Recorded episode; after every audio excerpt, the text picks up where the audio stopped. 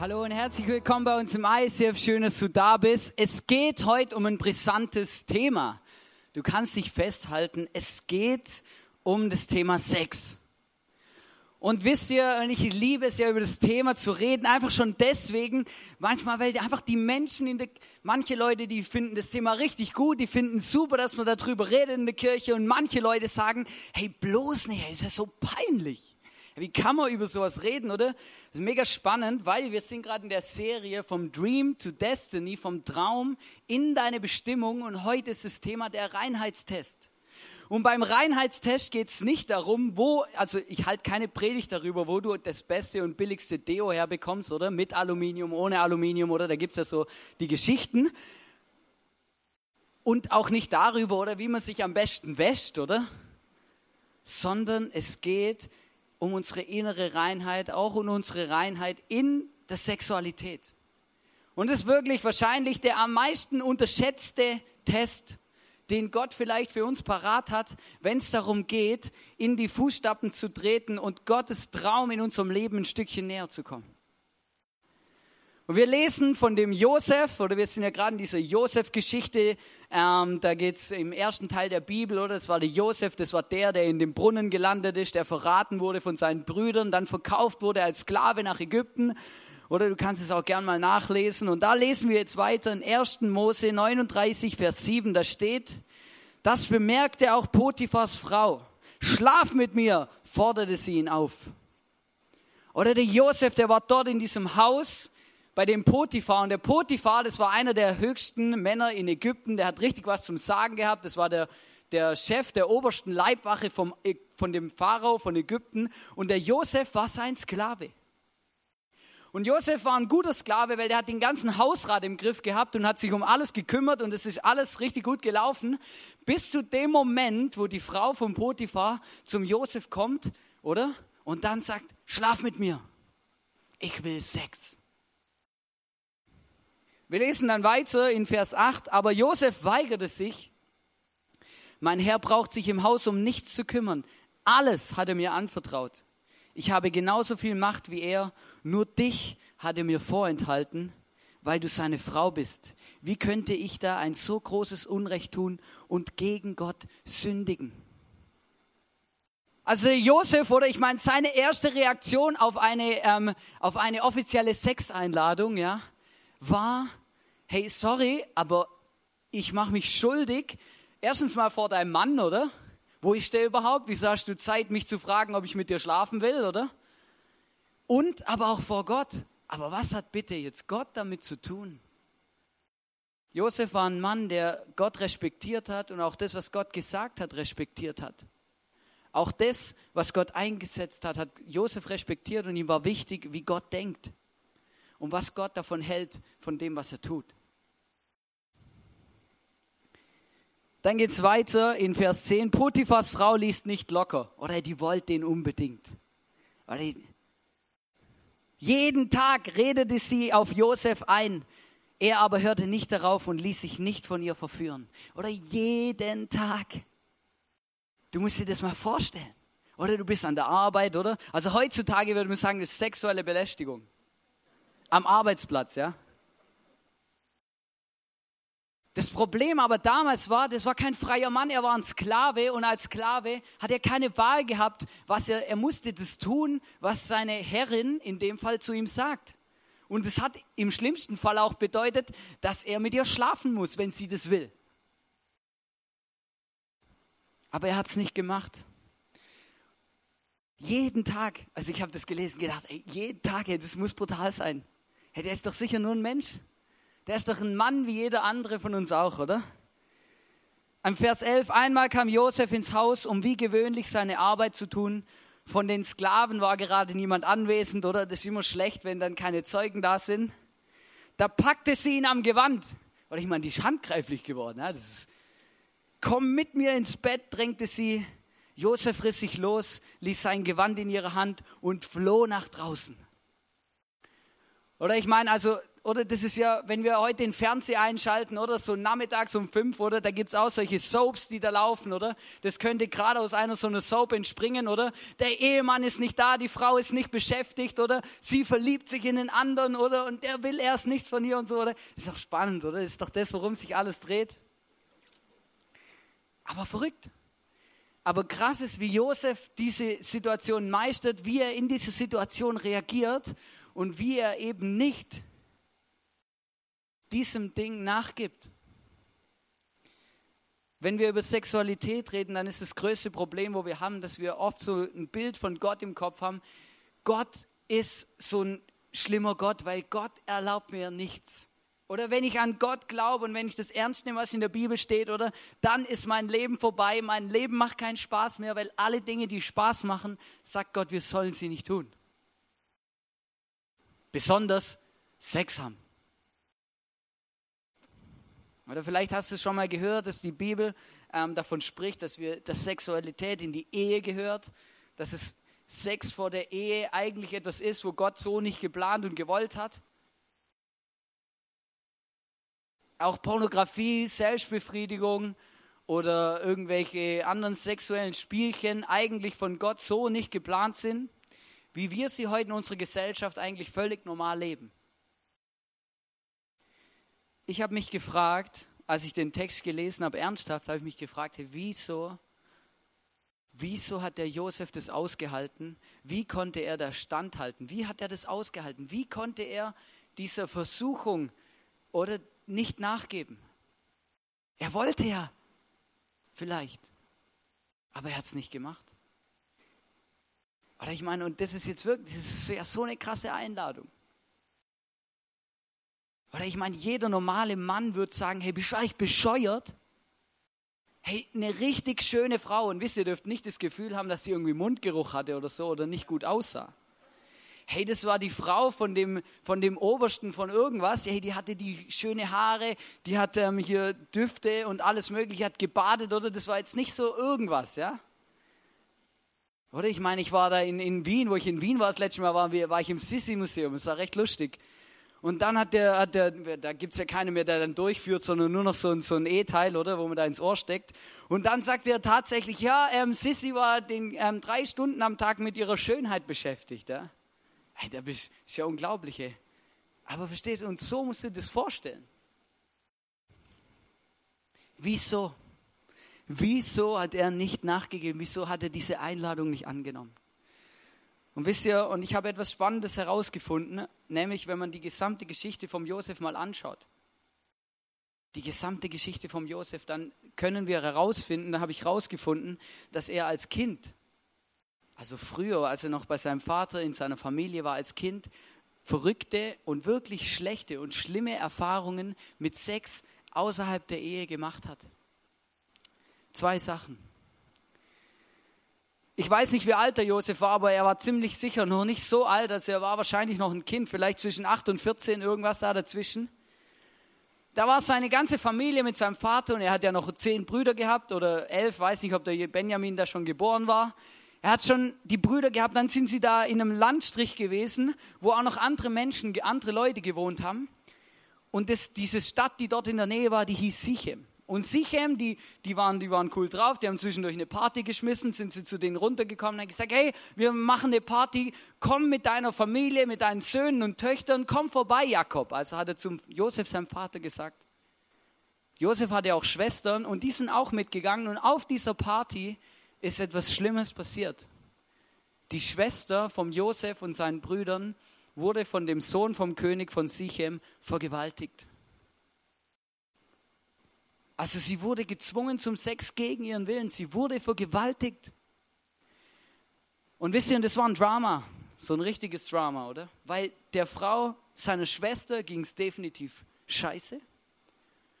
Und das Problem war, oder, dann kam der Sohn vom König, kam und wollte das wieder gut machen, oder, und hat dann zum Jakob gesagt, ja, wie räumen wir jetzt diese Situation aus der Welt, oder? Lass sie mich heiraten, oder? Ich will es wieder gut machen.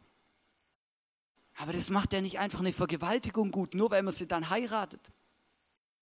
Oder dem seine Brüder, die waren schon ein bisschen älter, die waren stinksauer, die haben gesagt, hey, wie können die, wie können die es wagen, unsere Schwester zu vergewaltigen?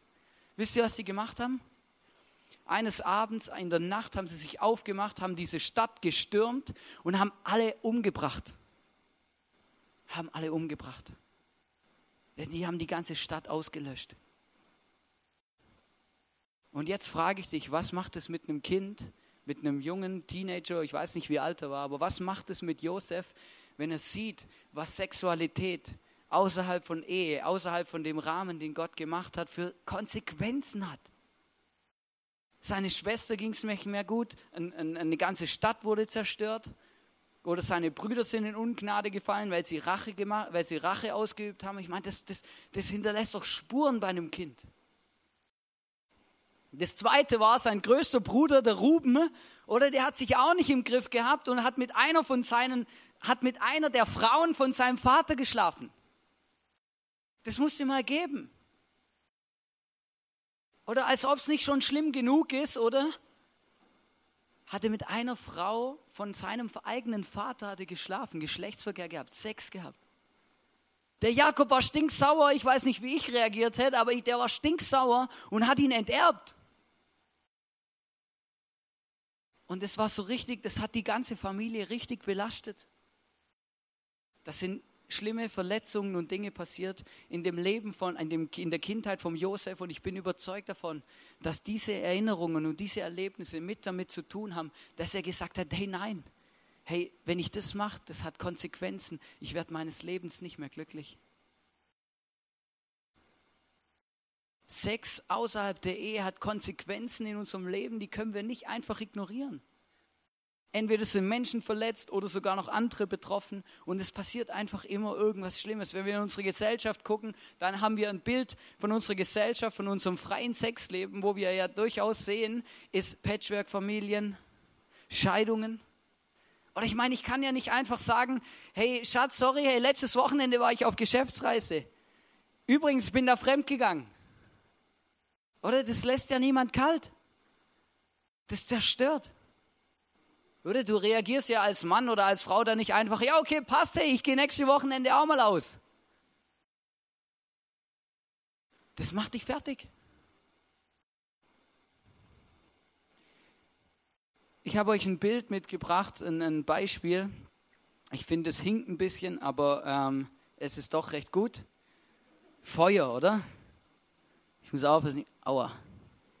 Ich bin Rechtshänder, ich muss es mit rechts machen. Oder? An Feuer kann man sich verbrennen. Vielleicht hast du es schon mal gemacht, oder? Ich, ich war früher relativ oft zum Jungschau, Zeltlager, oder? Ich meine, das ist immer das Geilste. Und das Beste am Zeltlager ist eigentlich Feuer, oder? Aber nicht in der Grillstelle oder einer Kerze oder so. Nein, am coolsten ist so Feuer mit so einer Deodose im Zelt, ja? Und dann, oder? Und dann fackelt das Zelt ab oder irgendwas. Und wisst ihr, das Problem ist bei Feuer, solange wir das Feuer auf so einer Kerze haben oder im Kamin oder in einer Feuerstelle oder solange das Feuer kontrolliert ist, ist es wunderschön.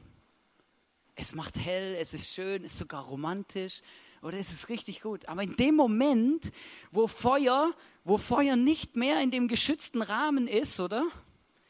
In dem Moment kann das was kaputt machen, oder? Ich meine, wenn ich das jetzt hier an den Mollton halte, oder? Dann brennt der an, oder? Ich kann das machen, der ist brandschutzsicher. Da gibt es nur kleine Löchle.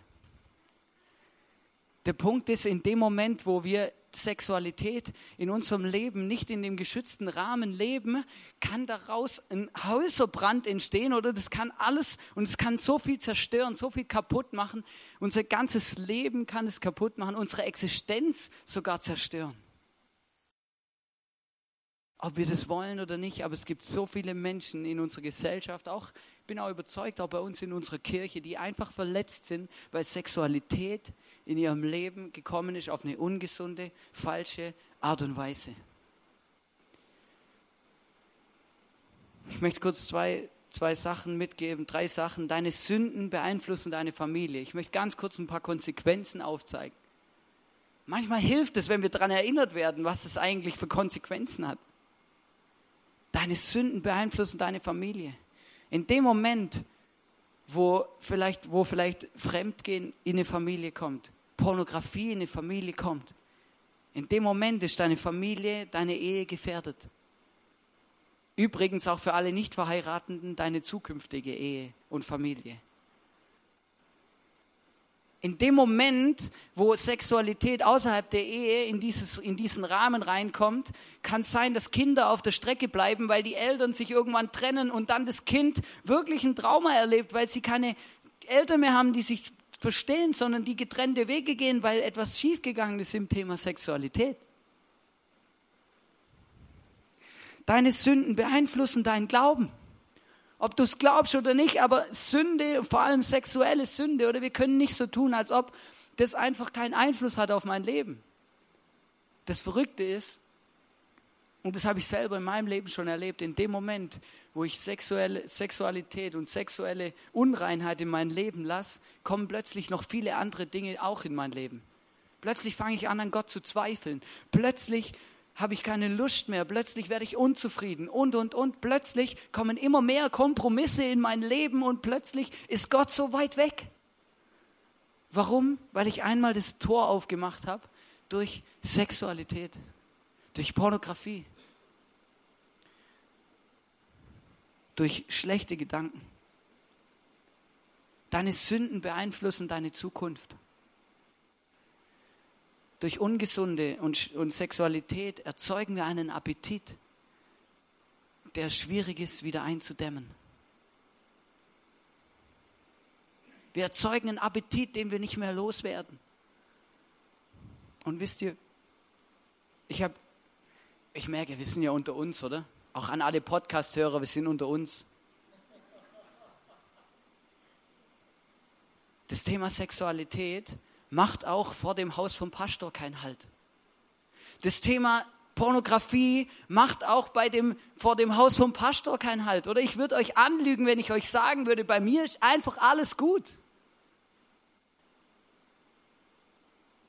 Ich bin auch manchmal in meinen Kämpfen und dann manchmal sehe ich was und dann habe ich Lust und dann habe ich das und dann, oder und dann, dann, dann nimmt es mich ein. Ich habe als Teenager zum Beispiel angefangen, Pornografie zu konsumieren. Hey, und soll ich euch mal was sagen? Hey, ich wünschte, ich hätte es nie gemacht.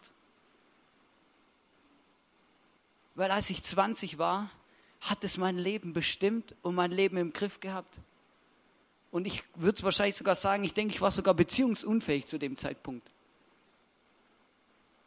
Weil ich so ein falsches Bild von von Sexualität hatte, weil ich, weil ich das Gefühl hatte, ja, oder? Ich meine, verstehst ich habe ja, ich habe ja keinen Plan gehabt, wie das funktioniert. Ich habe nur das gekannt, was ich im Internet gesehen habe und das ist einfach krank.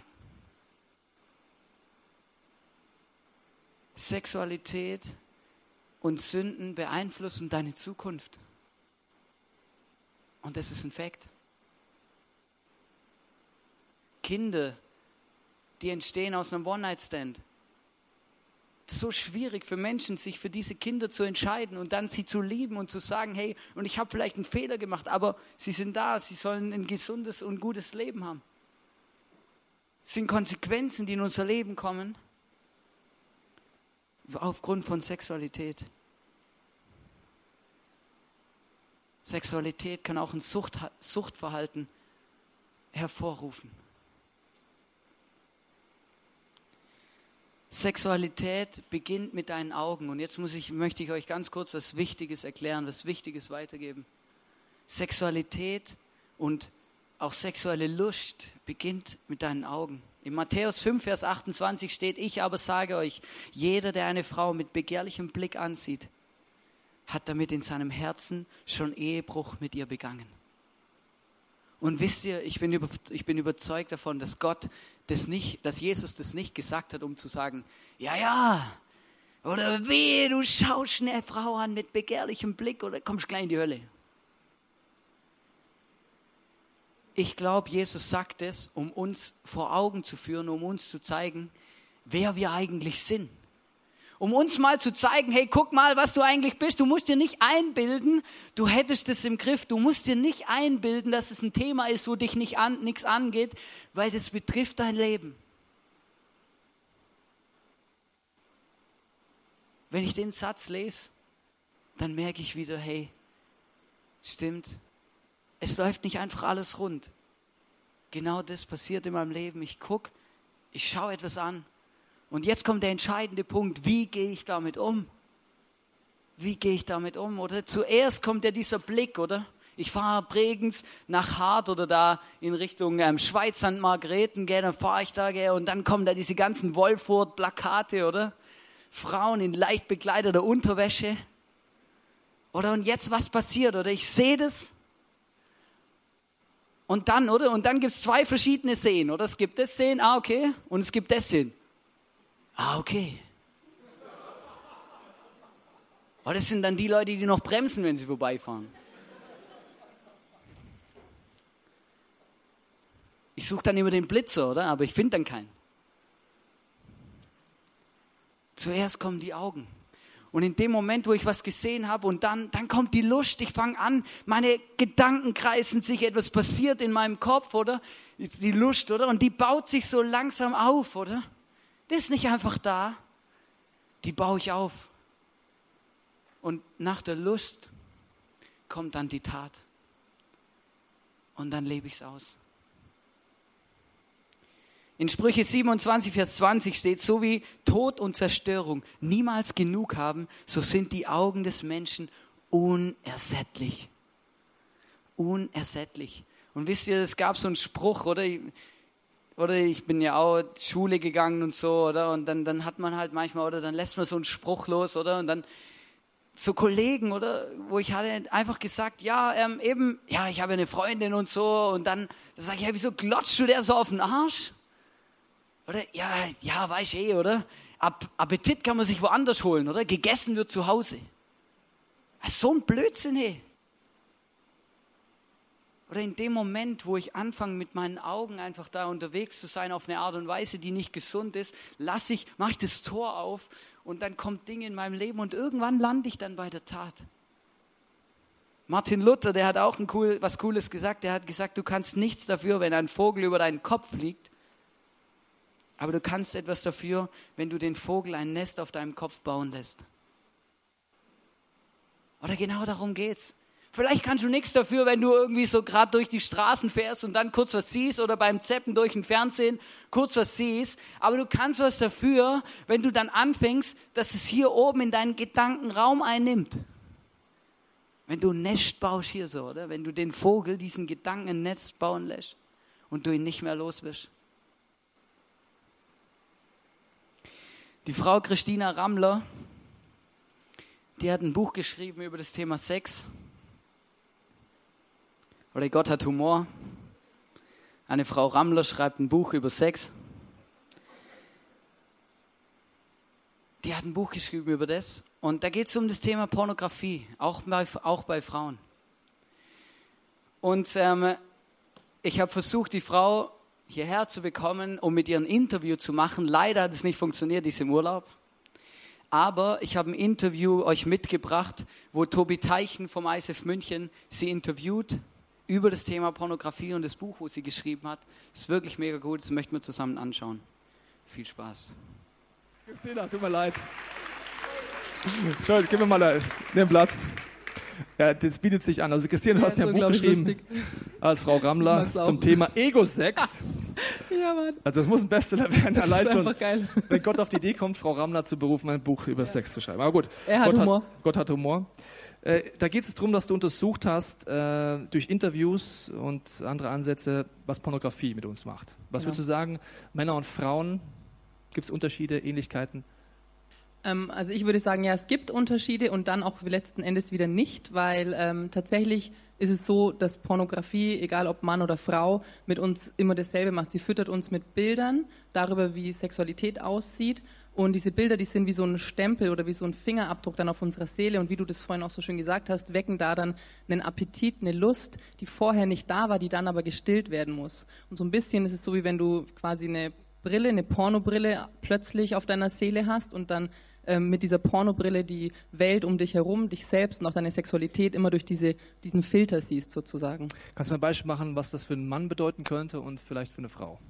Ähm, bei zwei meiner Interviewkandidaten, da war es so, die hatten eben diese Pornobrille auf und sind, egal ob sie in einer Beziehung waren oder nicht, ähm, immer wenn sie unterwegs waren und auf Frauen gestoßen sind, was natürlich relativ häufig sind, weil es gibt ja einige von uns, ähm, haben sie diese Frauen abgescannt und quasi als potenzielle Sex Sexobjekte sozusagen ähm, benutzt, um dann in ihren Fantasien sich mit ihnen auszuleben. Und einer der beiden hat es so formuliert, sehr differenziert, ähm, für mich waren alle Frauen Luder, die immer nur Sex haben wollten. Sehr realistisches Bild. Sehr ja. realistisch. Ähm, ein weibliches Beispiel? Ähm, eine Interviewkandidatin von mir, bei der war es ein bisschen anders. Die hatte wie so ein Drehbuch verinnerlicht ähm, darüber, wie sie beim Sex sein muss. Das heißt, wenn sie Sex hatte und sie hatte viel Sex und mit verschiedenen Partnern ähm, Sex, hat sie im Bett immer die, die, Pornodarstellerin quasi gespielt, weil sie einfach dem Mann gefallen wollte und weil sie ihm das liefern wollte, was sie äh, dachte, dass auch er will, weil das so eben ihre Brille war. Und die Angst, die sie hatte, ähm, die Frage, die sie da gequält hat, war, was passiert, wenn wenn, wenn ich ihm nicht genug bin, wenn ich nicht mithalten kann, wenn ich ihm nicht das bieten kann, was er jetzt eben wünscht. Und die Folge daraus war dann leider für sie, dass sie ihre Sexualität nicht wirklich genießen konnte. Sie hatte, hat mir erzählt, sie hatte so gut wie nie einen Orgasmus, ähm, einfach weil sie natürlich im Bett performt hat und ähm, eine Leistung gebracht hat und nicht wirklich ähm, sie selbst einfach sein konnte. Also das Dramatische ist, durch diesen ungesunden Appetit sehne ich mich ja danach nach Intimität, nach Nähe, nach Geborgenheit, dass es um mich geht eigentlich und finde dummerweise genau das Gegenteil. Äh, es redet man oft von Sucht, Pornografie-Sucht. Inwiefern ist das ein Thema? Ähm, also Pornografie kann zur Sucht werden, einfach deswegen, weil alle Voraussetzungen gegeben sind, die so eine Sucht ähm, begünstigt. Ähm, einerseits ist es ein sehr, sehr schnelles Mittel, um der Realität zu entfliehen, um vielleicht einem Druck irgendwo zu entfliehen, nicht nur einem körperlichen Druck, ähm, und sich auf eine sehr, sehr effiziente Weise ein sehr, sehr gutes Gefühl abzuholen, weil wir alle wissen, die wir schon Orgasmen hatten, das ist halt einfach geil. Und ähm, deswegen, klar, wenn ich lerne, ähm, ich kann mir auf eine schnelle, unkomplizierte Weise dieses Gefühl, dieses so intensive Gefühl abholen, äh, dann kann es natürlich passieren, dass ich das immer und immer und immer und wieder, immer und immer wieder mache. Und dadurch kann so eine Art Suchtspirale äh, entstehen, dass ähm, ich dann irgendwann nicht nur mehr brauche, sondern vielleicht auch härteren härteren Stoff sozusagen brauche.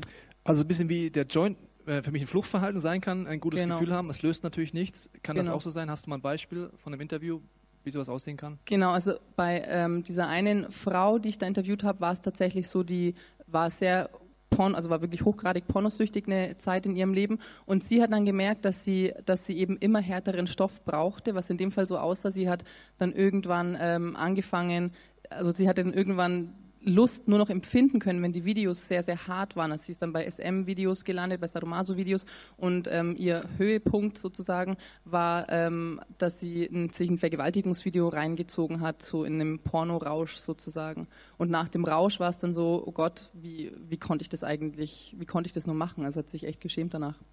Wir merken erste Hinweise, warum Gott sagt, die heterosexuelle Ehe ist der Ort des Auslebens. Wir werden gleich merken, dass das nicht alleinige Voraussetzung ist, aber all das möchte uns vorbewahren.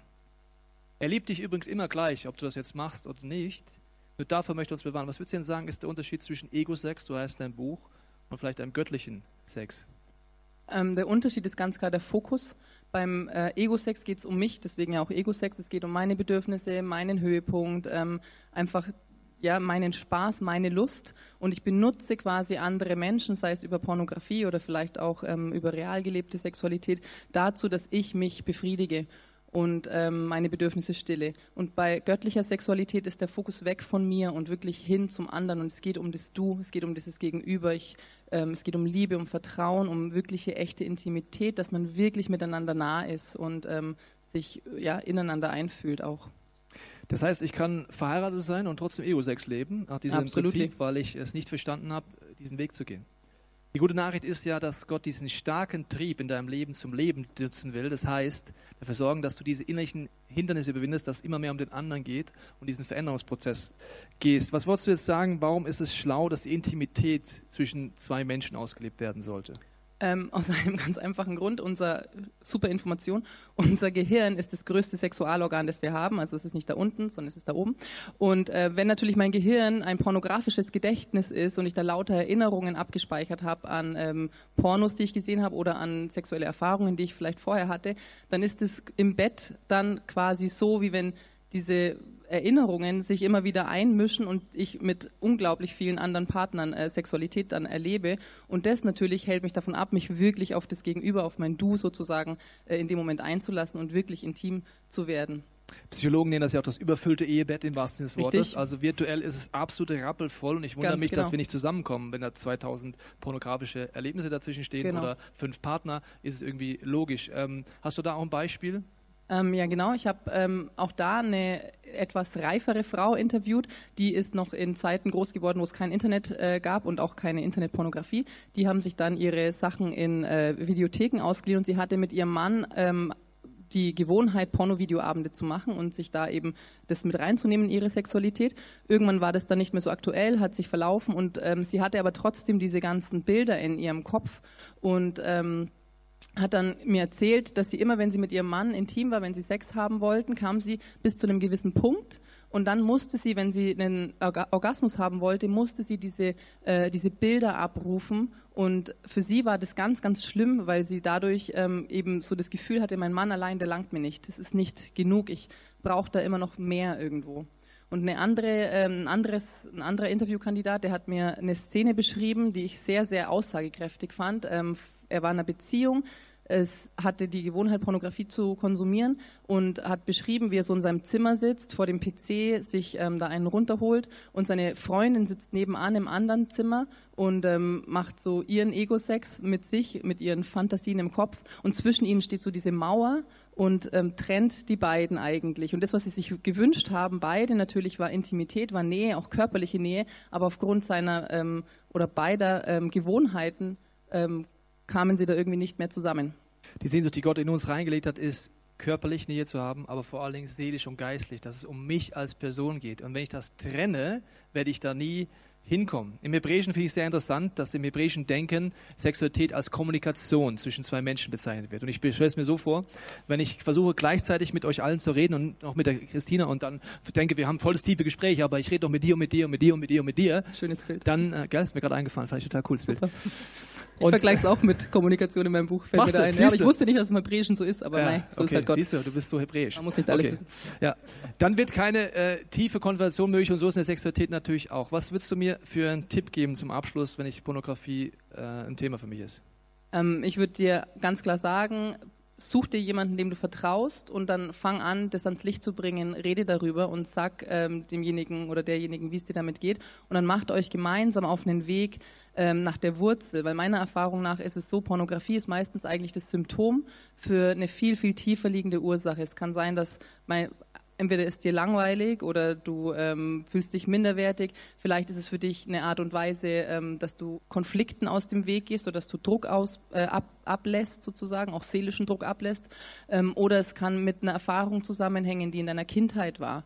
Eine meiner Interviewkandidatinnen, diese ältere Frau, bei der war es so, ähm, als ihre Beziehung zu Gott sich intensiviert hat, äh, hat sie sich mit dem Begleiter zusammen aufs Get Free gemacht, was ja auch ein Angebot ist, das wir hier in der, in der Kirche haben ähm, und hat dann auf dem Get Free ähm, nach der Wurzel gesucht. Warum, also wie, also ihre Frage war, wie kriege ich, oder ihre Not war, wie kriege ich diese Bilder wieder los, die ja die Intimität mit meinem Mann verhindern und sie haben sich auf die Wurzel, äh, auf die Suche gemacht nach der Wurzel. Woher kommt dieser, dieser Appetit auch nach dieser Pornogeschichte? Und bei ihr war es tatsächlich die erste, das erste Mal, wo sie als Kind schon mit Pornografie in Verbindung ähm, gekommen ist. Und es hat sie auf dem Get Free dann ans Licht gebracht, hat es gebeichtet und hat sich da von Gott äh, auch Perspektive abgeholt und hat sich auch ganz klar gewünscht, nimm diese Bilder weg. Und am Abend war sie, hat sie mir erzählt, ähm, dann zu Hause im Bett und ist so in ihre Gedächtnis. Äh, Videothek gegangen sozusagen und hat dann nach ihren Pornobildern gesucht und hat sich überlegt, okay, mal schauen, was passiert ist. Und tatsächlich waren sie weg.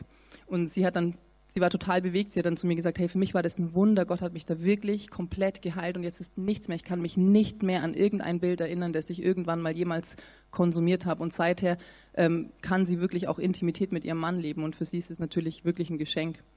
Das ist ja ein großer Teil der guten Nachricht, die Jesus für dich parat hat, dass er nicht nur für deine Taten gestorben ist, sondern für all deine Wurzeln in deinem Leben, all deine Begierden, die dahinter stecken. Und da will er mit uns ran. Absolut. Das heißt, je mehr ich Gott vertraue, intensiver mit ihm vorwärts gehe, und heute hast du Move vorgestellt bekommen, je mehr du das umsetzt, desto mehr ist das natürlich auch ein Prozess. Fall. Vielen Dank, Christina. Gerne. Nicht nur, dass Vielen du Dank so auch. heißt und dieses Buch geschrieben hast, sondern dass du vor allen Dingen hier auf dieser Bühne so ehrlich erzählt hast. Danke Gerne. dir. Ja, danke, Tobi. Ich bedanke mich da noch persönlich bei ihm.